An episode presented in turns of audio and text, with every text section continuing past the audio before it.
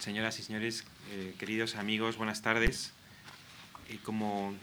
probablemente ya saben, a lo largo del 2005 hemos ido dedicando estas sesiones de aula abierta a repasar lo que en estos 50 años que coinciden con el cincuentenario que esta fundación cumple en el 2005 ha ocurrido en las diferentes áreas en, en las que la fundación ha estado presente. Y hemos tenido eh, ciclos de conferencias y aulas abiertas dedicadas a 50 años de sociología, 50 años de biología, 50 años de filosofía, 50 años de arte. Y hoy iniciamos una aula abierta compuesta por seis sesiones dedicado también a la música, porque es indudable que una institución como esta, que durante más de 20 años, quizá hasta 30, ha dedicado hasta un concierto diario durante la temporada musical, algo tenía que decir también sobre lo que ha sucedido en música en estos 50 años. Con lo cual, iniciamos hoy una aula abierta titulada Medio siglo de música en España, 1950-2000, en el que trataremos de analizar lo ocurrido en este área durante la segunda mitad del siglo XX. Antonio Gallego, Marta Cureses y Arturo Rodríguez Morato recorrerán ese periodo temporal tratando de analizar aspectos muy plurales como el esfuerzo inversor en infraestructuras hasta diferentes variables sociológicas que han intervenido en las últimas generaciones o también incluso la evolución del estatus del artista y del compositor en esa época. Y como hemos hecho en otras ocasiones, los ciclos de conferencia se acompañan cuando las circunstancias lo permiten con ciclos de conciertos sobre la misma materia. Y en este caso las circunstancias no solamente lo permitían, sino que lo recomendaban intensamente y por eso mañana eh, se inicia un ciclo de tres conferencias sobre el mismo periodo temporal, medio siglo de música española, en el que escucharemos una antología de obras españolas compuestas en estos últimos 50 años. El director del curso es Antonio Gallego, que nació en Zamora en 1942, licenciado en Derecho y en Filosofía y Letras, catedrático de Musicología del Real Conservatorio Superior de Música de Madrid desde 1982, del que fue director y actualmente en excedencia voluntaria, académico numerario de la Real Academia de Bellas Artes de San Fernando desde 1995, director de la Escuela de Musicología Federico Sopeña en la Universidad Internacional Menéndez Pelayo de Santander, miembro numerario de la Real Academia de Extremadura de las Letras y las Artes, y si no me equivoco desde hace poco también su tesorero. Autor de dos docenas de libros, algunos de los títulos muy conocidos entre los amantes y investigadores de la música, La música en el Museo del Prado, Música y Sociedad, en este caso ya no es musical, Historia del grabado en España, La música en tiempos de Carlos III, Manuel de Falla y El amor brujo y el arte de Joaquín Rodrigo, entre otros, y autor también de centenares de ensayos y artículos publicados en diversos periódicos y suplementos culturales. Pero, lógicamente, para mí como director de la Fundación Juan Mar, eh, Antonio Gallego lo que ha sido principalmente, no sé si lo es en su currículum, pero sí lo es desde mi punto de vista, es director de los servicios culturales de la Fundación Juan Mar desde 1980. Y ahora que cumplimos 50 años y que culminamos este año de celebración y lo culminamos con este aula abierta que se inicia hoy y con el ciclo de conferencias que comienza mañana, me produce una especial satisfacción, tanto institucional como personal, no presentar, puesto que eh, Antonio Gallego no, merece, no necesita presentación, pero sí ceder la palabra a quien durante 25 años, una o dos generaciones, según se cuente, para Ortega que me parece que computaba la generación cada 15 años, pues sería una y media generación, pues por lo menos entre una y dos generaciones, ha sido el creador, ideador e impulsor de todos los conciertos, conferencias, seminarios, aulas abiertas, ciclo de poesía, etcétera, etcétera, en esta fundación. Y con esto y con esta satisfacción personal les dejo con, con él. Gracias a todos.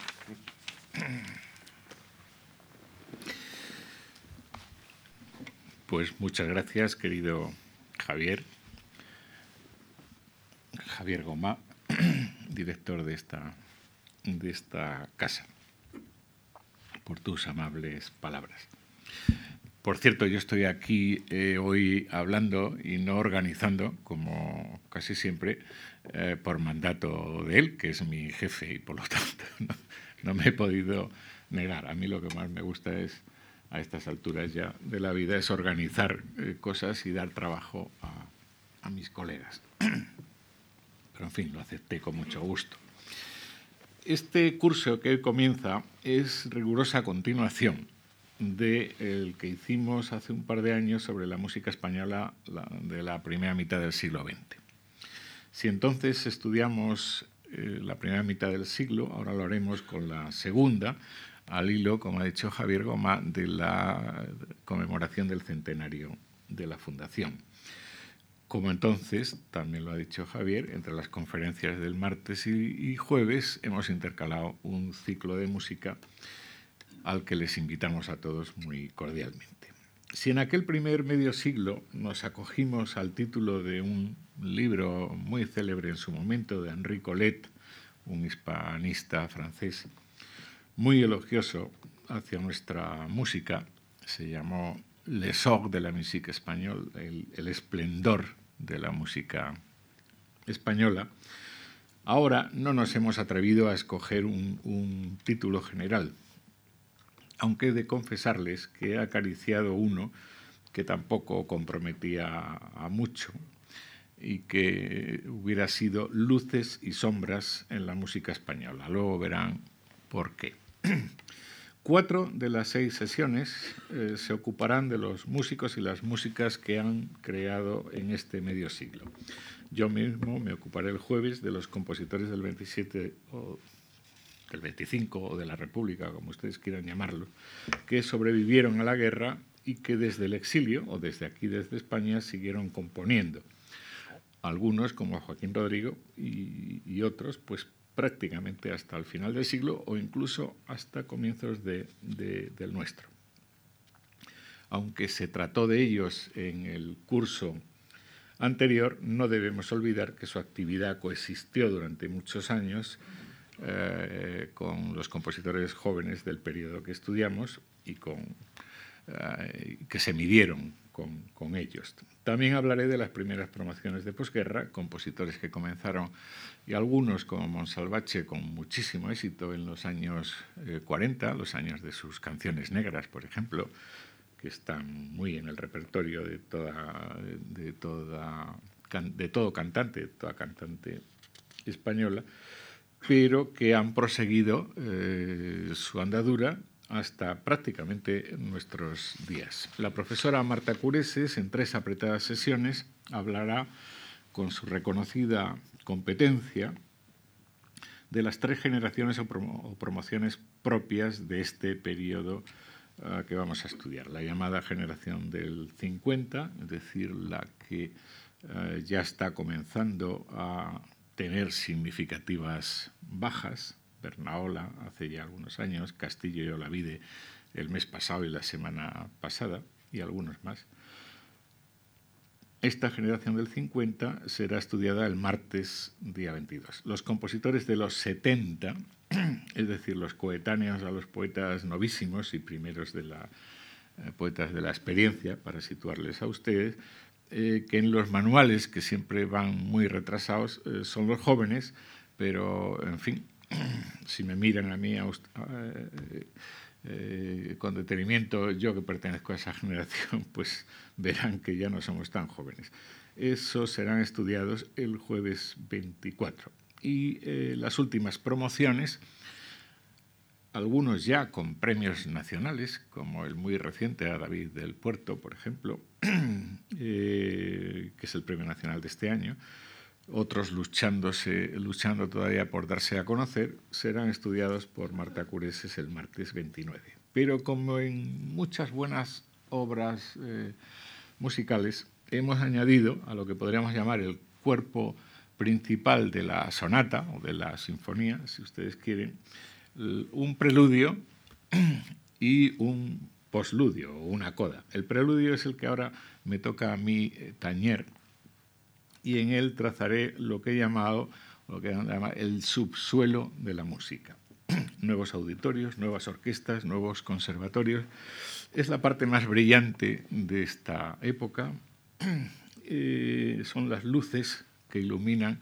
nuestro medio siglo. Pero también hablaré, es imposible no, no hacerlo para que el panorama sea completo, de la educación musical, un desastre dentro del desastre generalizado que es nuestro proceso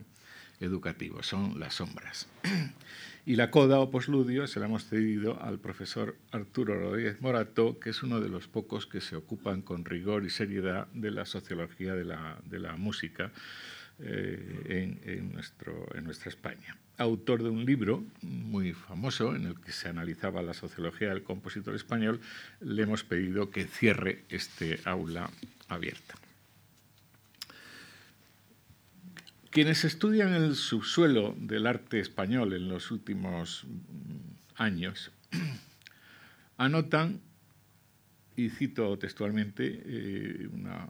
frase de, Paco Calvo Serrayer, la fabulosa infraestructura de museos de arte contemporáneo,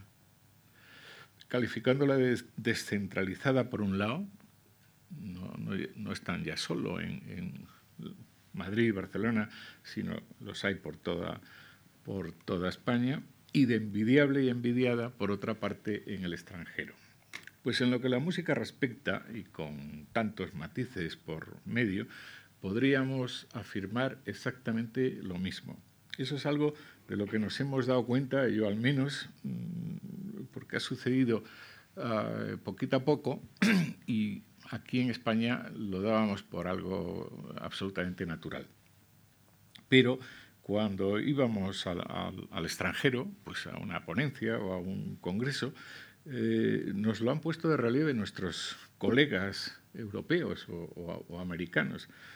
Eh, cuando íbamos preparados para responder a, cuestiones pues, muy puntuales de mi profesión, era la época en que eh, luchábamos los conservatorios y la universidad por el, grado superior en, lo que a, musicología se refiere, y yo iba cargado de razones para argumentar lo que a mí me interesaba eh, argumentar, pues las preguntas de nuestros colegas musicólogos mm, no eran esas, no, preguntaban por eso, preguntaban, ¿es verdad que el número de conservatorios en España se ha multiplicado por 10 en los últimos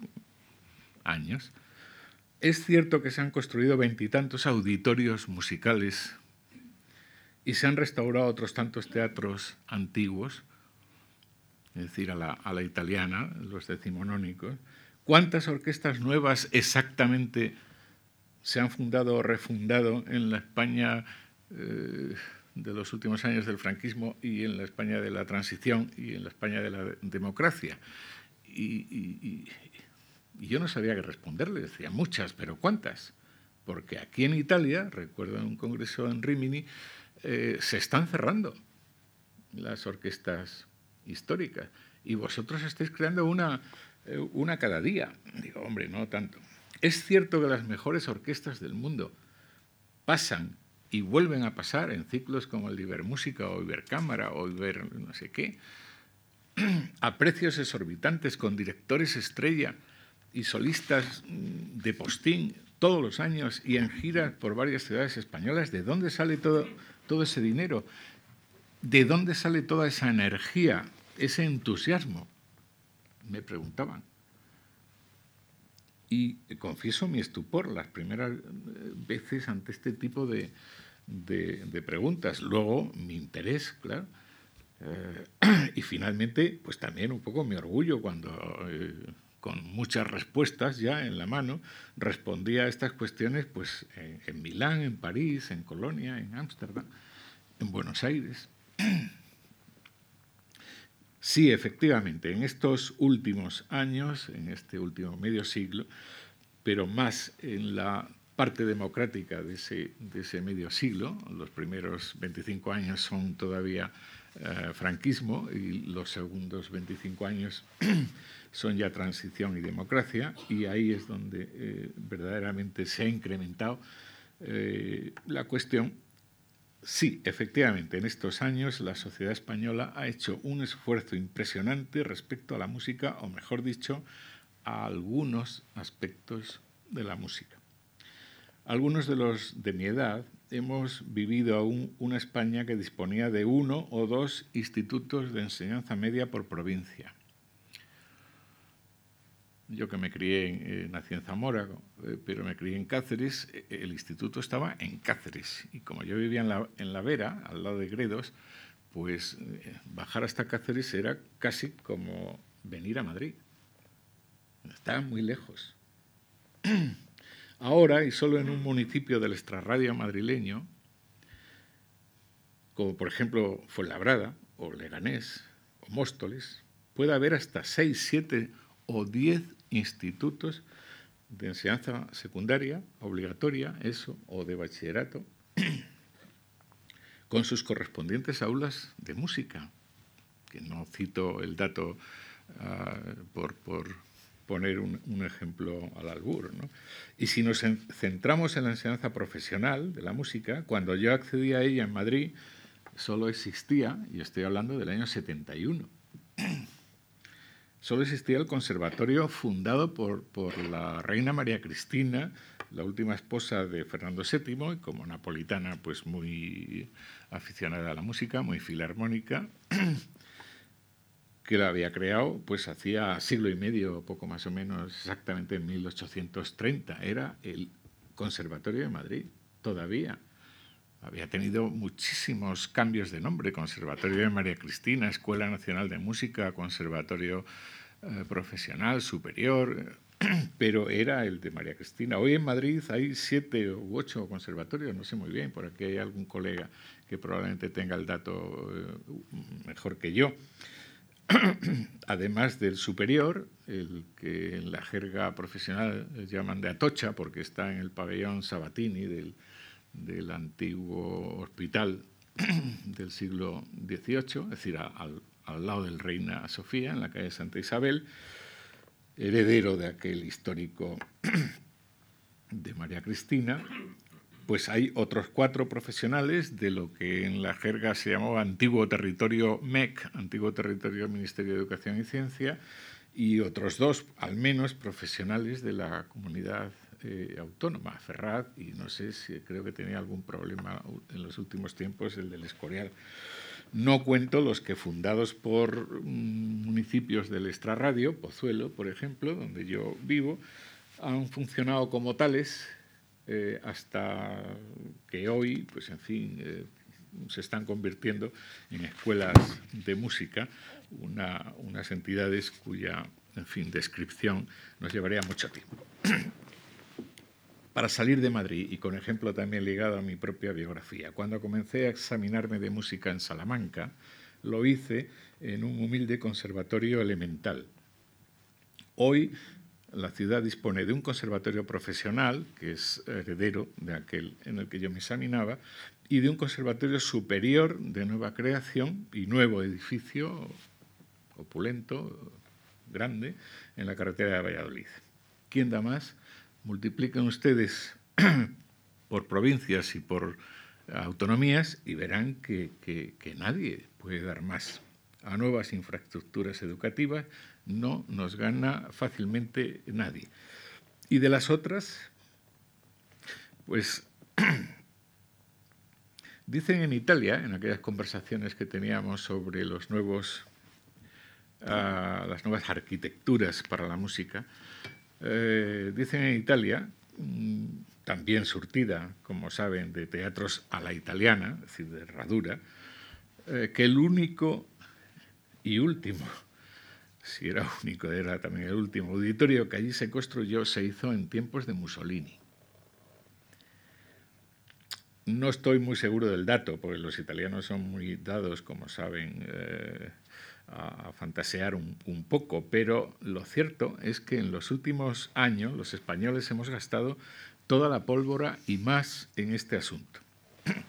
El único espacio creado para la música, también para otras cosas, claro, es hasta el franquismo, el único, era el Palau de la Música Catalana en Barcelona, un edificio maravilloso edificado por Lluís Domènech y Montaner en 1903. Aunque luego ha sido restaurado varias veces, la última en los años 80 por Oscar Tusquets y, y Carles Díaz. Hemos de llegar hasta el fin de los años 60, ya en el franquismo, para encontrar el que casi nunca se cita, tal vez porque es de iniciativa privada, eh, que es prácticamente la, única vez que eso ha, ocurrido, el Auditorium y Centre de Congresos de Palma de Mallorca, un edificio levantado en el Paseo Marítimo de la, de la capital de las Baleares por la familia Ferragut en 1969 y donde la Orquesta eh, Ciudad de Palma, por ejemplo, a falta de otro edificio mejor, lo alquila y celebra allí sus, sus conciertos. La historia que nos ocupa ahora comienza, en realidad, ah, les podía contar muchas anécdotas de, lo cercano que está el, el, Madrid que yo conocí cuando llego aquí en el año 63, con el Teatro Real cerrado desde 1925, la Orquesta Nacional que tocaba los viernes en un cine de la Gran Vía,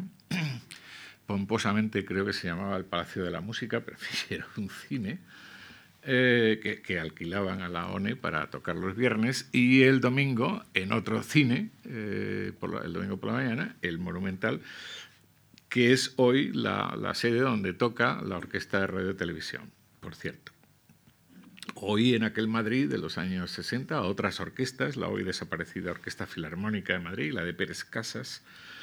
en el Salón de, de Actos de los Jesuitas de Areneros, de los,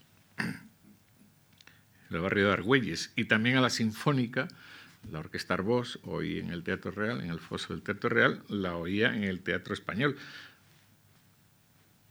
donde se celebró, por cierto, el concierto inaugural hace 40 años exactamente de la Orquesta de Radio Televisión Española. ¿Qué quiere decir con todo eso? Madrid no tenía, eh, por no tener, no tenía eh, teatro, teatro apropiado para la, para la música, el teatro a la, italiana, donde en, otros, en otras provincias se estaba haciendo el concierto semanal. Pero, eh, por supuesto, nadie había pensado en un, en auditorio expresamente dedicado a la música. Pues bien, la historia de los auditorios en España, dejando aparte esos dos ejemplos eh, que les he citado del Palau de la Música en Barcelona y del, Centro de Congresos de, Palma, eh, comienza en realidad en los últimos años del franquismo, aunque será en los de la transición donde cuaje. Eh, los últimos años del franquismo, primero de los 70, el Ayuntamiento de Granada acota un espacio en la Alhambra, en la colina, y encarga el auditorio Manuel de Falla al arquitecto José María García de Paredes, entonces eh, casado con Maribel Falla, la sobrina del compositor, quien lo termina y lo inaugura en 1978. El éxito es tan grande, tanto estético como sobre todo funcional, porque construir en la Alhambra eh, sin dañar el paisaje y sin competir con los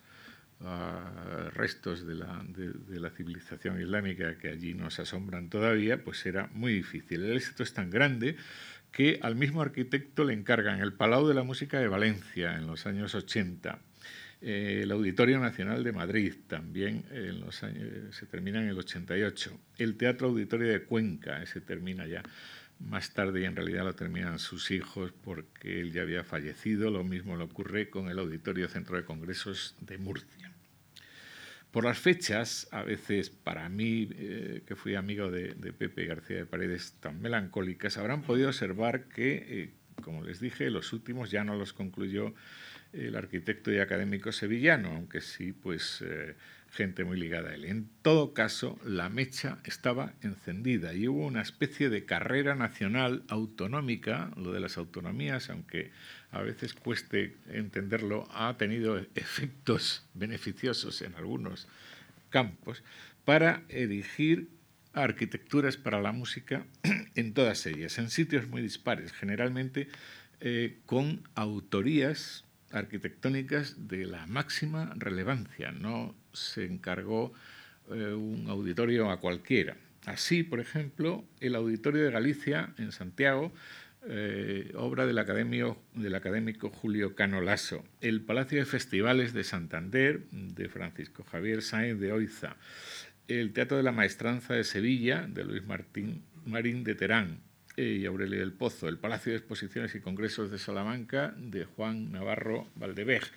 el Auditorio de Zaragoza, de Juan Manuel Pérez La Torre, el Auditorio Enrique Granados de Lérida, de Artís y Sanabria, el de Palma, Las Palmas de Gran Canaria,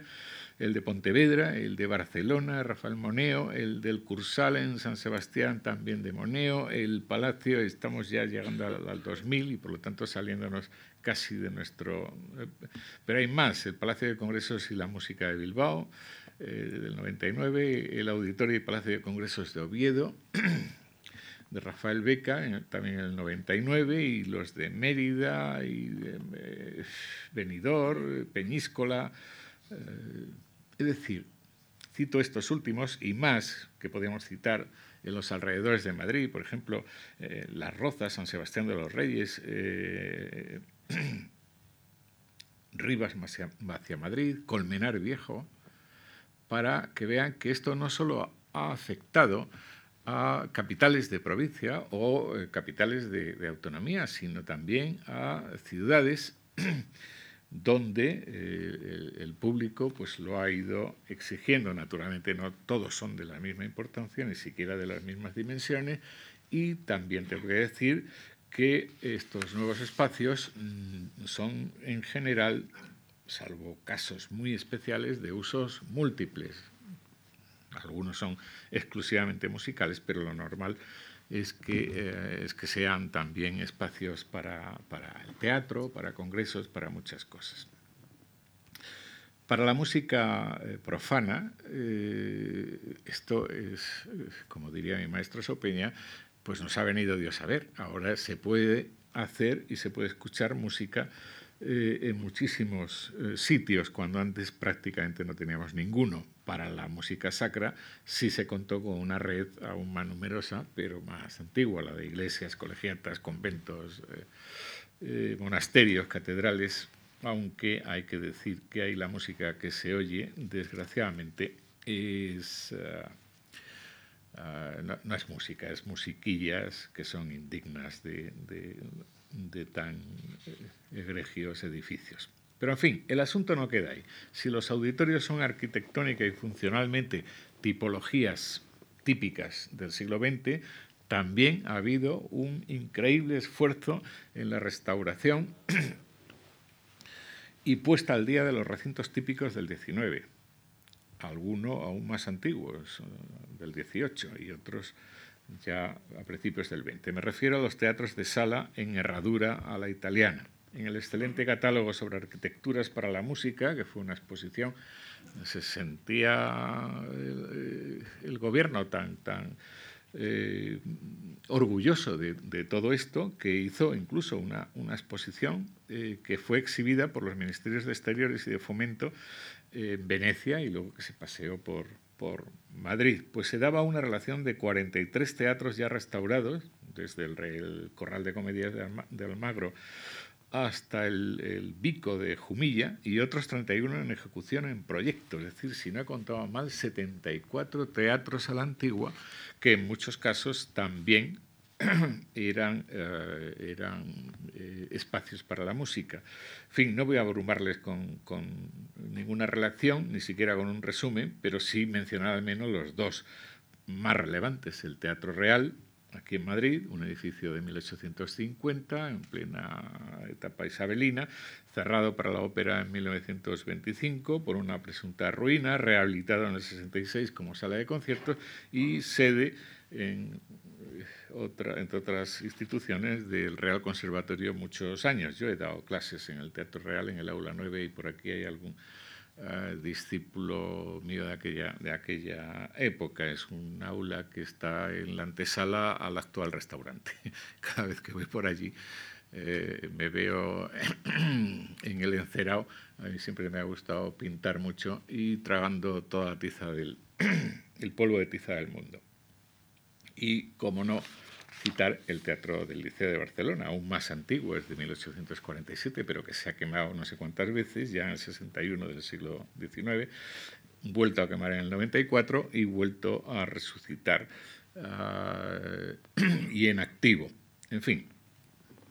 en todo caso, ahí están auditorios, teatros rehabilitados, ofreciendo innumerables puestos de trabajo a todo tipo de profesiones, incluso la música, dignificando a veces zonas y barrios enteros, a veces muy degradados, de ciudades y de pueblos,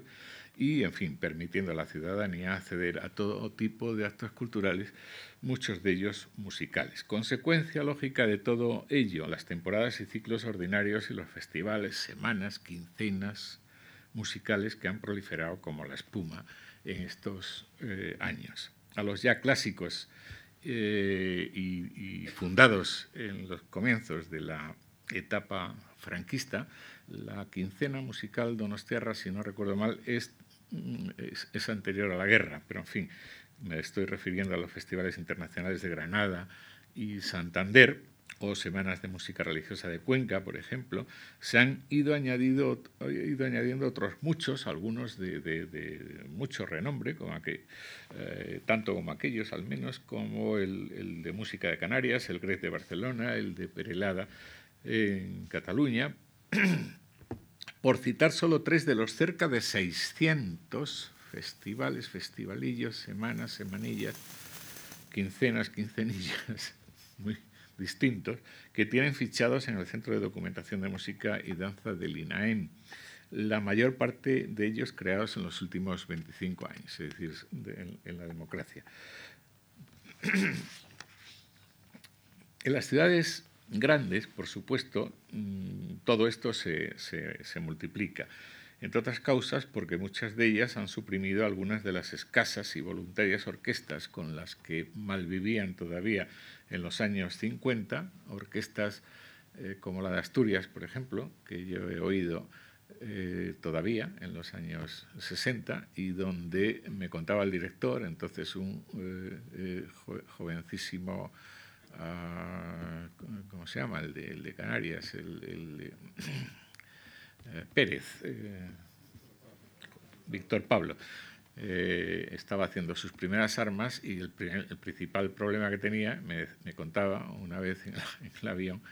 era que algunos músicos, sobre todo los de viento, no sabían solfeo. Es decir, que les tenía que grabar mm, por, en el piano su partitura y se les grababa una cinta y se lo... En fin, eran orquestas, pero no eran orquestas del todo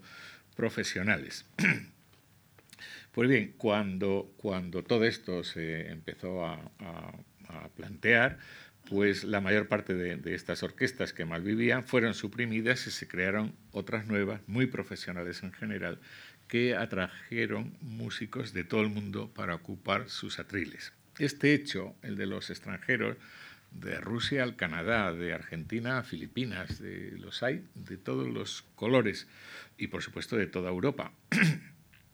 El de los extranjeros en nuestras orquestas ha servido para criticar la labor de los conservatorios españoles que se habrían mostrado incapaces de suministrar músicos bien formados eh, en sus aulas para esta demanda. Mm, sin negar que hay cosas en ellos, en los conservatorios, que pueden y deben ser mejoradas, pero también tengo que afirmar que ningún país similar al nuestro hubiera podido crear 18 o 20 orquestas nuevas en tan corto periodo de tiempo sin ayudas del extranjero. Por otra parte, si veis conciertos o vídeos o ahora DVDs de orquestas muy deslumbrantes, veréis eh, japoneses en la Orquesta Filarmónica de Berlín y, eh, negros en la orquesta de, cualquier eh, país, es decir, que en todas partes cuecen habas. Antes de 1975 había orquestas solventes en Madrid, Barcelona, Valencia, Bilbao y poco más. Y las otras muchas que había eran de este tipo semiprofesionales, donde había músicos que tocaban, generalmente también en la banda municipal, pero que a duras penas podían leer una partitura nueva. Fíjense en la lista y no estoy seguro de haberlas puesto todas. En 1965, por arrancar del periodo en el que nos movemos, se crea, hace ahora ya 40 años, la Orquesta de la Radio Televisión Española, Orquesta y Coro. En el 80 la Filarmónica de Gran Canaria, en el 82 la Sinfónica de Euskadi, en el 84 la Clásica de Vigo, en el 87 la Sinfónica del Vallés, en el 88 la de Cadaqués y también la de Baleares, eh, Ciudad de Palma. Por estos años se remodelan y modernizan, es decir, se profesionalizan las antiguas orquestas de, de Córdoba y de Málaga. En el 90 la ciudad de Granada, en el 91 la Sinfónica de Castilla y León. Yo oí la antigua orquesta de, Valladolid, que es el origen de esta orquesta,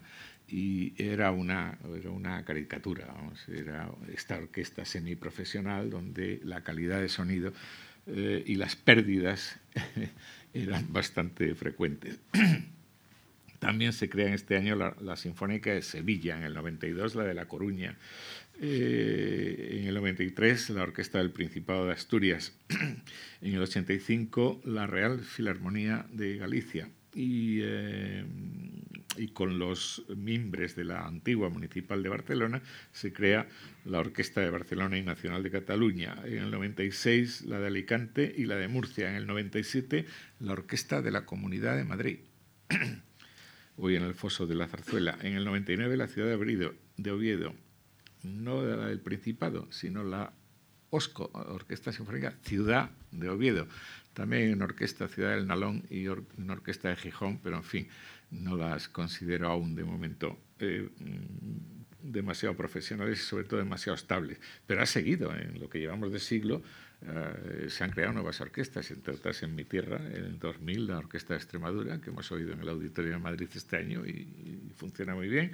En el 2002, en el 2003 se siguen creando, aunque algunas están ciertamente en peligro. Si van ustedes al Monumental los jueves o los viernes, verán a los músicos de la Orquesta de Radio Televisión con una pegatina porque en el nuevo estatuto que se está eh, empezando a discutir de radio y televisión, pues quieren ahorrar y han empezado ahorrando por lo que los políticos consideran que puede suprimirse, es decir, la orquesta. Eh, cuando eh, se están creando continuamente orquestas de la radio en todo el mundo. El problema no es si, si se suprime o no una orquesta de las muchas que tenemos en Madrid, sino si está cumpliendo o no la función que debe cumplir una orquesta de la radio. Pero este no es el tema en este momento. Añadan a esto la feliz idea de creación de la joven Orquesta Nacional de España en el 84, tan feliz idea que ha sido imitada en prácticamente todas las autonomías y que un día de estos presentan una asociación de orquestas jóvenes de España ah, con no sé cuántas, muchas Tampoco menciono las orquestas de conservatorio, las de universidad, ni las que han surgido al calor de algunas bandas eh, sinfónicas potentes. Y tampoco quiero mencionar los muchos grupos, algunos internacionalmente muy relevantes de música antigua, que son verdaderas orquestas, pero de, época, como el Sperion 20 o la, la Capella Real de, de, Cataluña, de Jordi eh, Sabal, o Al aire español de López Banzo, o eh, Orfénica Lira de, Emilio Moreno aquí en el Escorial. En fin. Y ya que las he mencionado a las bandas, también confieso de nuevo públicamente mi admiración por este numerosísimo enjambre de bandas de música, un invento del siglo XIX, pero que ha persistido y que alguien que las conoce bien calcula que existen en la actualidad unas 2.500. Y tampoco aludo al mundo del de, fenómeno, diría, del orfeonismo, de, los, de los coros en España.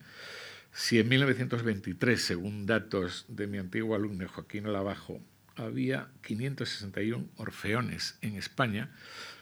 327 mm, de los cuales en Cataluña, que es la, tierra orfeónica por excelencia. En 1991, según datos del Centro de Documentación Musical del INAEN, había 1.320 coros censados estables, 476 en Cataluña. el hecho de que el porcentaje catalán supusiera un 58 y pico por ciento en eh, los años 20 y ahora haya bajado al 36%, es muchísimo. Eh, pero eso quiere decir que el reparto geográfico en la actualidad es ahora mucho más equilibrado. Otras muchas cosas podría decir, pero el tiempo va pasando y creo que con este panorama el asunto de las infraestructuras eh, podríamos concluir que, mm, que es el, el haber de la sociedad española en este último siglo, la luz que ilumina mm, todo el mundo de la música española en los últimos, en los últimos años, porque esto, aparte de, dar mucho trabajo a mucha gente, eh, ha facilitado enormemente la, composición, eh, la interpretación y, el esplendor, el cierto esplendor que ha tenido la música en estos años. Pero hay un talón de Aquiles terrible, eh, que además no es aplicable, y les ruego que lo vean así, a, un partido político en concreto, porque eh, aquí los culpables son todos y cada uno de ellos. El culpable, en definitiva, debe ser la sociedad española, que, no, sí ha sabido exigir estas grandes infraestructuras para la música, pero no ha sabido exigir con tanta contundencia el, eh, que mejore eh, o se estabilice la eh, política de la educación musical. Este es el gran talón de Aquiles de estos últimos años y del medio siglo en general. He hablado y escrito de esto muchas veces y me fatiga un poco y además no quisiera ah, en esta tarde tan lluviosa y un poco tristona entristecerles eh, excesivamente a, ustedes. Para una más correcta eh, intelección de, este tema, hablaré primero de la música en la educación general y luego de la música en los conservatorios, es decir, de la música para formar ciudadanos y de la música para formar ciudadanos músicos para formar profesionales. Ambas tienen serios problemas. En primer lugar, de, de crecimiento. Y estos son problemas buenos. Esos son los que a mí por lo menos me gusta estudiar y en alguna ocasión sí puedo resolver o ayudar a resolver. La expansión ha sido fortísima, se requiere tiempo, bien está. Pero hay también problemas internos que no solo no eh, acaban de resolverse, sino que se han agravado en los últimos años. En 1975, cuando accedió al trono nuestro rey, cuando se inauguró esta casa, por ponerle estos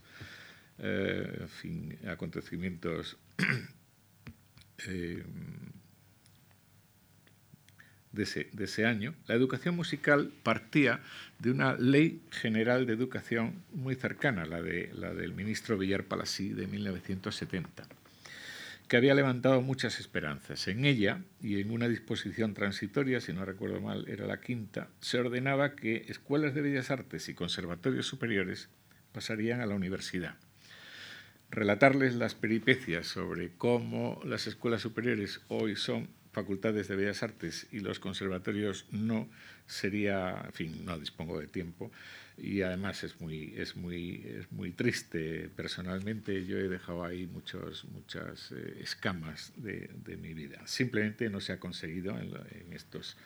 años, eh, casi ya 30, ni tiene pinta de conseguirse en tiempos próximos. Como ya empiezo a cargarme de nietos, eh, quizá alguno de ellos lo vea algún, algún día. ¿Y qué tiene que ver eso con la enseñanza general? Pues que hemos gastado mucho tiempo y mucha energía en convencer a la Administración y, por supuesto, también a la sociedad de que la disciplina de la música, que estaba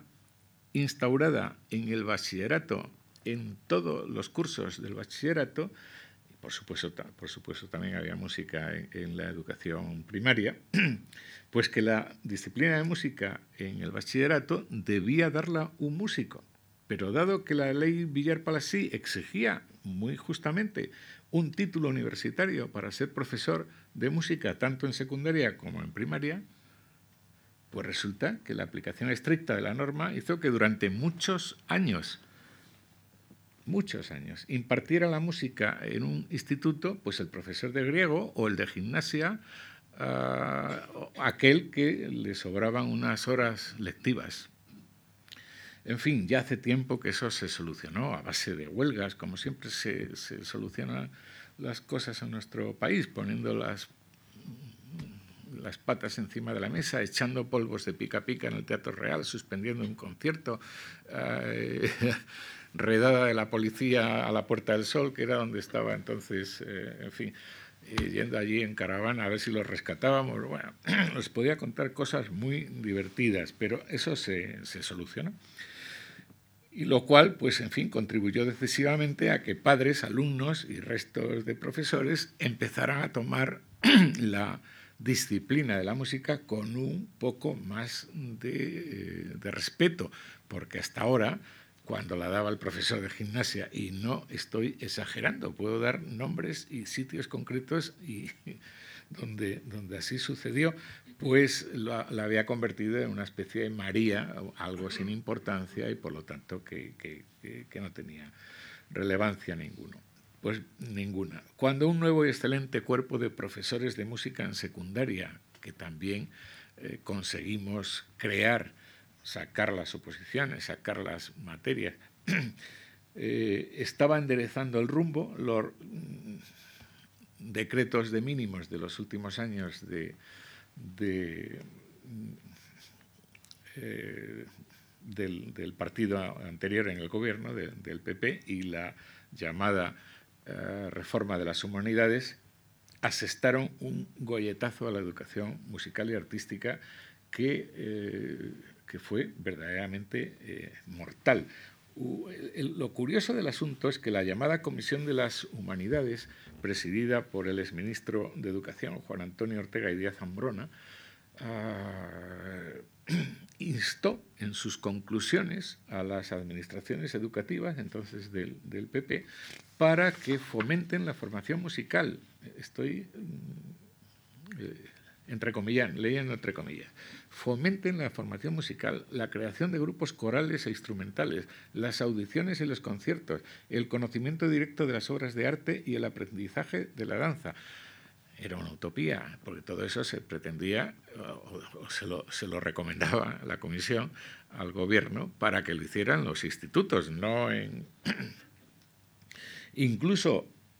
el Ministerio de Educación eh, de aquel momento, eh, de la ministra eh, Pilar del Castillo, al presentar un resumen de los criterios y objetivos de los reales decretos sobre las enseñanzas mínimas, afirmó que se incrementa el estudio de la filosofía en el bachillerato y se amplían las posibilidades de estudio de la cultura clásica y de la música. Y más adelante, al desarrollar estos objetivos, se especificaba se ofrece además el estudio de la historia de la música en segundo de bachillerato de ciencias sociales. Bueno, la realidad era bien distinta. La realidad, como todos eh, recordamos, es, y como tuvo que decir la ministra cuando eh, la apretaron en el Congreso, o incluso en alguna entrevista periodística que, tengo por aquí anotada, eh, la realidad es que lo que antes era una asignatura troncal obligatoria en todos los cursos del bachillerato, quedó exclusivamente en algunos y en otros como optativa compitiendo con, otros muchos. Tengo todos los datos eh, si alguien está interesado. Es decir, la reducción era efectiva para todos en asignaturas obligatorias y solo se daba como opcional en algunas, en algunas, eh, en algunas de las eh, carreras dentro del bachillerato. más había, era más duro. Para compensar la reducción de, un 50% del horario, se duplicaba el contenido, con lo cual ah, eh, en 35 horas, antes se tenían 70, los profesores tenían que dar el doble de materia. Bueno, un disparate desde todos los puntos de, vista, porque además en esas clases eh, súper abarrotadas, eh, no y, a unos profesores con una,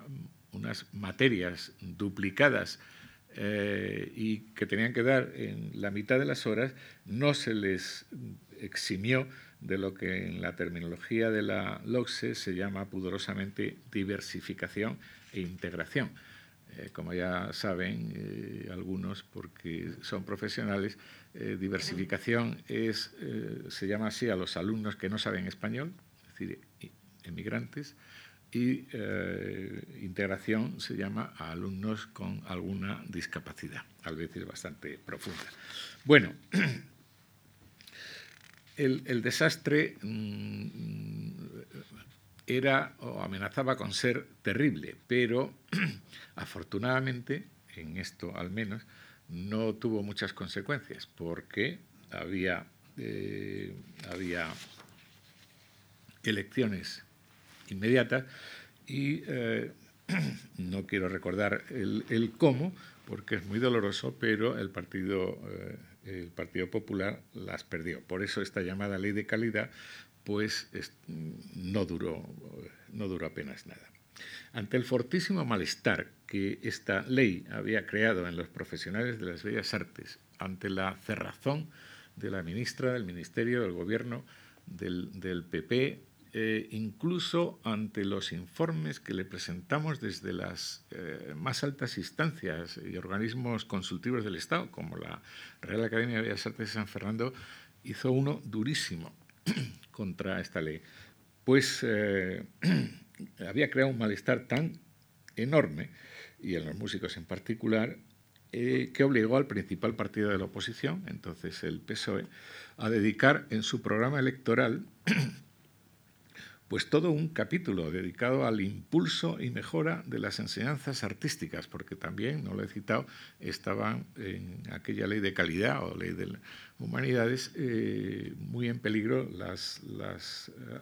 las de bellas artes, las enseñanzas artísticas.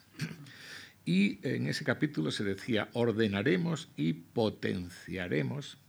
las enseñanzas artísticas en las enseñanzas de régimen general ganaron las elecciones inesperadamente, tras los terribles sucesos de los atentados,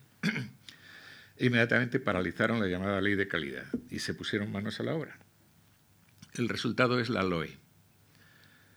que tan multitudinaria protesta consiguió el pasado fin de semana en Madrid, no solo en Madrid, también por parte de los músicos,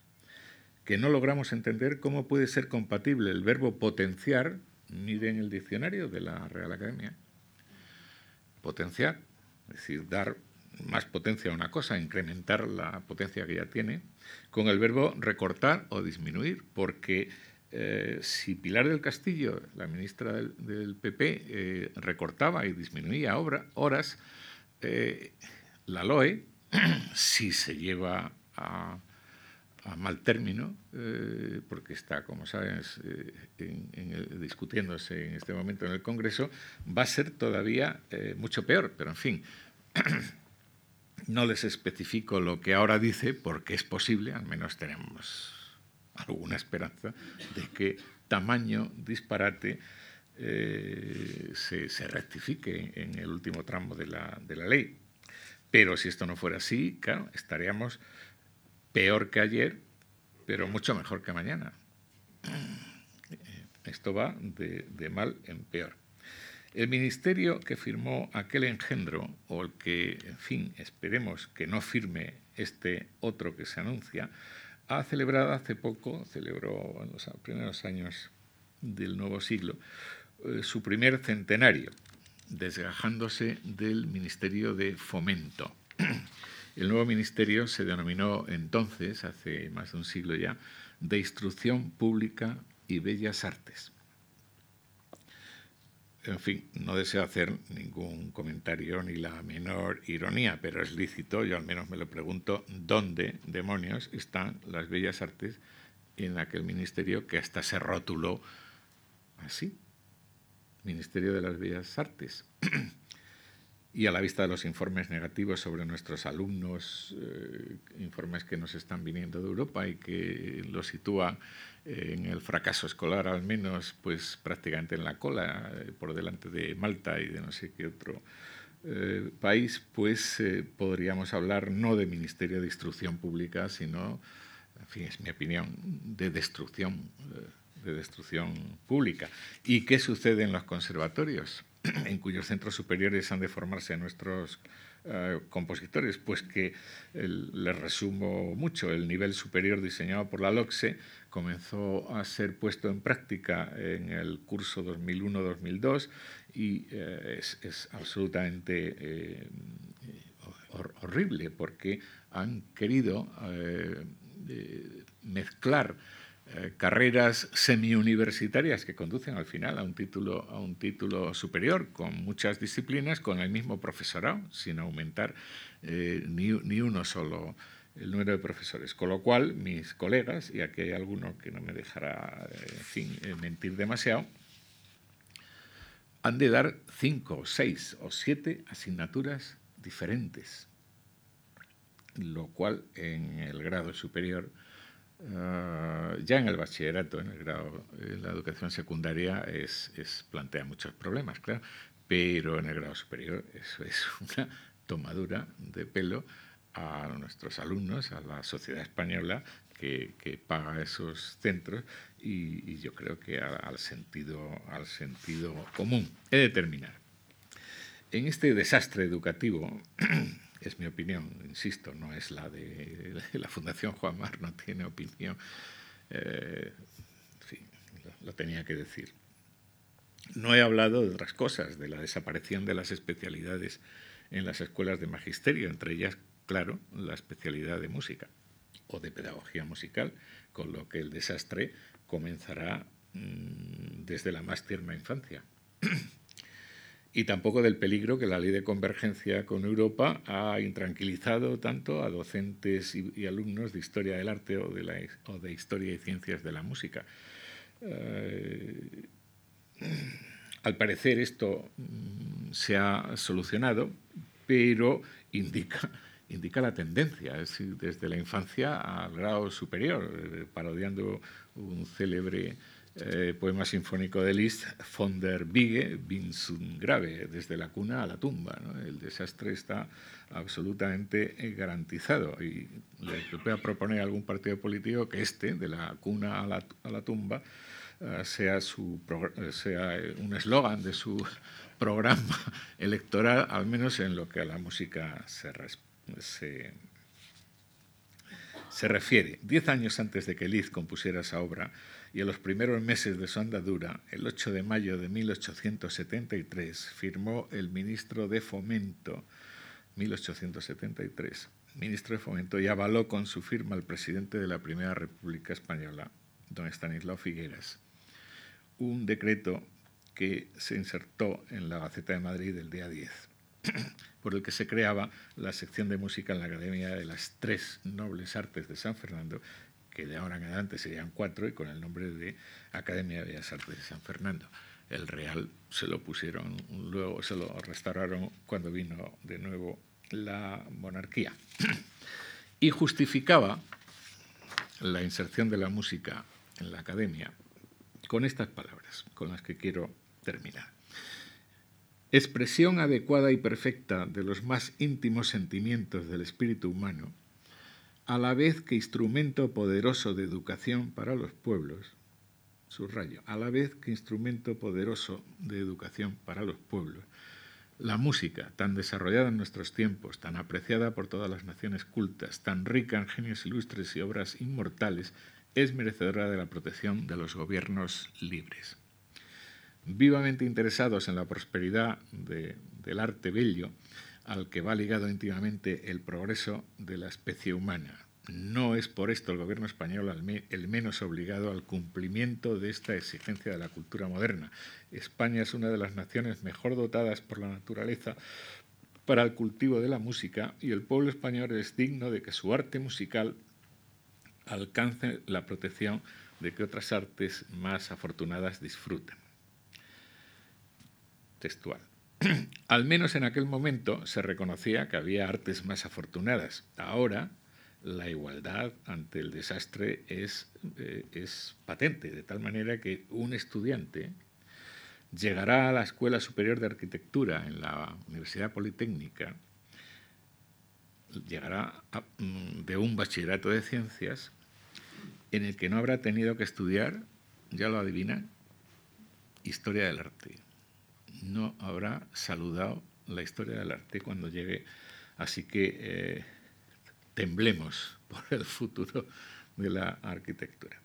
Luces y sombras, les decía al comienzo, luces y mucho dinero para el consumo de la música, sombras y cada vez más negras para las humanidades en general y para las bellas artes en particular. Este es el contexto duro y difícil en el que crearán nuestros compositores durante este último medio siglo. Muchas gracias.